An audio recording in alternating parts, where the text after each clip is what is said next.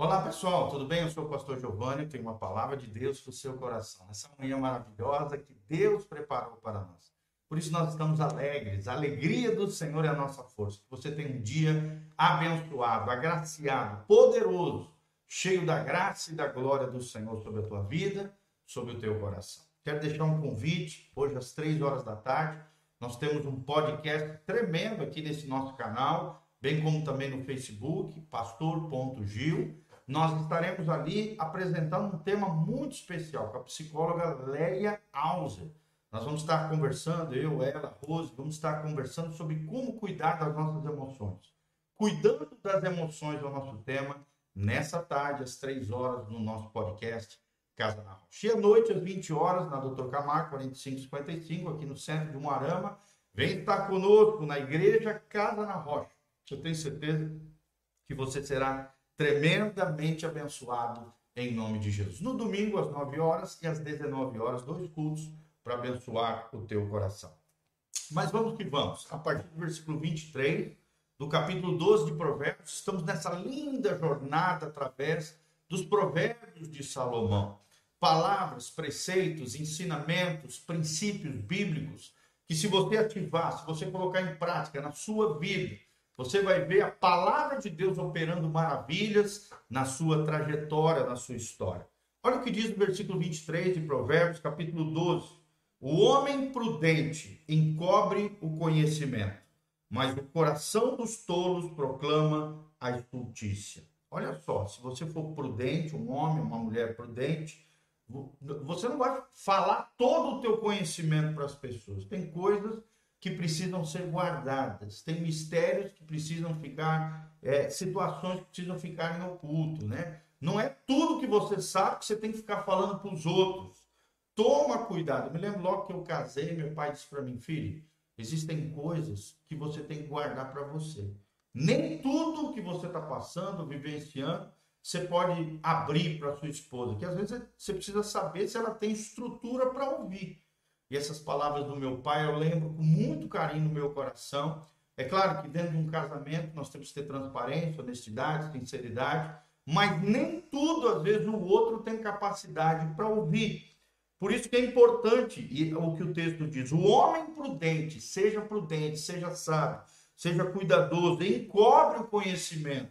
Ou seja, não fala tudo que sabe e tudo que vem na cabeça. Não, ele é cuidadoso ao falar porque na continuação diz: Mas o coração dos tolos, tolo aqui é aquele que não pensa, aquele que não reflete, aquele que não analisa o que fala, proclama estultícia, malícia, besteira, corrupção, né? perversidade, maldade. Né? A boca do tolo é uma boca, é, é, como diz o nordestino, abestada, só fala besteira. Né?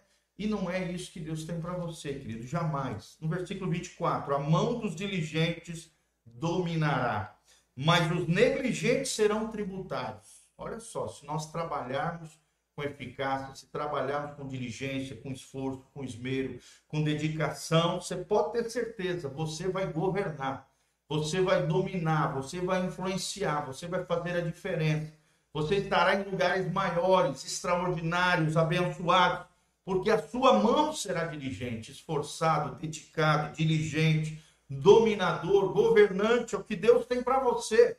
Mas os negligentes, os que não são cuidadosos, zelosos, diligentes, esforçados, os acomodados, os preguiçosos, serão tributários, ou seja, estarão pagando recursos, tributos, dinheiro, imposto, é, vai ter que toda hora os seus recursos vão ser escassos, em outras palavras. Por quê? Porque tem sido negligente, não tem cumprido as suas responsabilidades, tem sido imaturo, Preste atenção, irmão, a tua maturidade é proporcional a você assumir responsabilidades. Quanto maior a tua maturidade, mais responsabilidades Deus vai entregando nas suas mãos. E quem é fiel no pouco, Deus concede muito. Porque, como diz Hudson Taylor, grande missionário inglês, a fidelidade das pequenas coisas é uma grande coisa para Deus. Versículo 25: a ansiedade no coração deixa o homem abatido mas uma boca, mas uma boa palavra o alegra. Olha só coisa tremenda, irmãos. Não deixe a ansiedade abrir, abrigar no seu coração. A ansiedade nada mais é do que incredulidade, do que medo exacerbado, medo às vezes irracional. Ansiedade é preocupação exagerada sobre o futuro. E o teu futuro, se você está em Cristo, está nas mãos de quem? Está nas mãos mais confiáveis, seguras, extraordinárias que existem. As mãos de Jesus de Nazaré, meu irmão. Então confie, não ande ansioso, como disse Jesus, não andeis ansioso por coisa alguma. Antes, né? Olha para a natureza, olha para o céu, olha para a terra, olha tudo que Deus fez, o cuidado que ele tem com os passarinhos, com as ervas do campo. Se Deus cuida das ervas do campo, dos passarinhos que estão voando e tem o seu alimento, será que Deus não vai cuidar de você? Claro que vai. Se Deus não poupou seu único filho a si mesmo entregou, se Deus abriu mão até de Jesus por amor de você, meu querido, será que Jesus não vai cuidar de você? Que Deus não vai cuidar de você? É claro que vai. 1 Pedro 5,7 diz: lançai sobre ele as vossas ansiedades, porque ele tem cuidado de vós. Então, lance a tua ansiedade diante do Senhor. Não fique com ansiedade abrigada, guardada no seu coração. A ansiedade gera uma série de doenças psicossomáticas, geram problemas neurológicos, problemas ósseos, problemas hormonais. Tire a ansiedade do seu coração, vivendo uma vida de fé, porque a ansiedade no coração deixa o homem abatido. Olha só, a ansiedade, que é incredulidade, é um medo exagerado, é um tormento, na verdade, muitas vezes causado por uma dúvida, um engano de Satanás no nosso coração. A ansiedade vai abater o homem, não permita ser abalado nem abatido, pelo contrário, uma boa palavra alegrará o coração. Que coisa linda, né? Deus tenha isso para você. Uma boa palavra, uma palavra que alegra o coração, uma palavra que nos renova, uma palavra que nos levanta, uma palavra que revela qual é a nossa real identidade, qual é o nosso propósito de vida, o que Deus tem para nós, uma boa palavra, ou seja, bons conselhos, boas falas, né? Como é bonito às vezes se ouvir alguém é, é, dissertando, falando algo bonito, algo belo isso alegra o nosso coração. O que, tem saído da sua boca? Sua murmuração, reclamação, negatividade, criticismo, legalismo, ou o que tem saído da sua boca é palavra de fé, palavra de esperança, palavra de alegria, uma palavra boa que alegra o coração das pessoas que estão ao seu redor. Como é que estão as pessoas ao seu redor? Elas têm recebido uma palavra de incentivo, palavra de motivação, uma palavra que ergue, que levanta, ou só palavra de ruína, destruição, e palavrão, sujeira, ofensas e feridas. Versículo 26, para nós encerrarmos. O justo é mais excelente do que o seu próximo, mas o caminho dos ímpios faz errar. Não tome o caminho dos ímpios, o caminho do mal, o caminho daquele que vive como se Deus não existisse, o caminho do sem lei. Ímpio significa o sem lei, o desgovernado, a carreta desgovernada. Uma pessoa desgovernada né, sem domínio próprio, sem viver uma vida disciplinada debaixo do governo do Espírito Santo, debaixo de princípios e valores do Reino de Deus, é igual uma carreta desgovernada, sem freio, descendo uma serra, a Serra do Mar, né, uma montanha. O que, que vai acontecer? Meu irmão, você vai se arrebentar e arrebentar todas as pessoas que estiverem na sua frente. Então, o caminho do ímpio faz errar. Não trilhe o caminho do ímpio, porque a impiedade faz errar.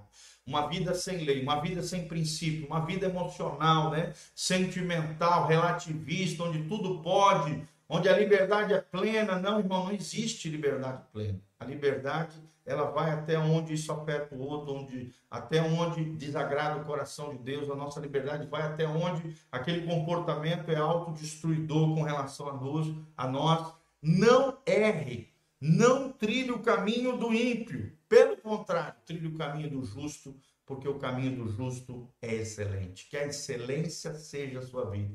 Que você não viva na mediocridade, mais ou menos, ah, desse jeito mesmo, não. Para com isso. A nossa cultura brasileira, infelizmente, não é uma cultura de excelência. Nós temos que mudar a cultura da nossa nação, a cultura do nosso coração. A cultura da excelência precisa ser a nossa cultura. A cultura do céu é a cultura do justo, é a cultura da excelência. E o justo é mais excelente do que o próximo. Então, viva a vida na justiça do reino de Deus, nos princípios e valores do reino de Deus. Segunda palavra de Deus, para que você viva uma vida abundante, abençoada, excelente, bem-aventurada. A palavra bem-aventurada significa mil vezes feliz. Felicíssimo é o homem que teme ao Senhor, que trilha o caminho da justiça e abandona e não anda no caminho do ímpio que faz errado. Amém? Que Deus abençoe essa palavra ao seu coração, que debaixo tem todas as informações para que você possa contribuir e semear no nosso ministério. Também aqui no link de descrição tem todas as informações de como você pode chegar à nossa igreja, o endereço, os horários, as nossas redes sociais, para que você possa se conectar conosco, querido. Desde já agradecemos o carinho por você estar aqui conosco, por você assistir esse vídeo. Compartilhe através das suas redes sociais, dê um joinha, inscreva-se no nosso canal do YouTube, continue conectado conosco, divulgando a palavra de Deus através das mídias sociais a fim de que o máximo de pessoas sejam transformadas, restauradas, livres, libertas pelo poder de Deus. Que você seja um canal de libertação, de cura, um canal de amor, uma ponte de amor em favor de outras pessoas, em nome de Jesus. Amém.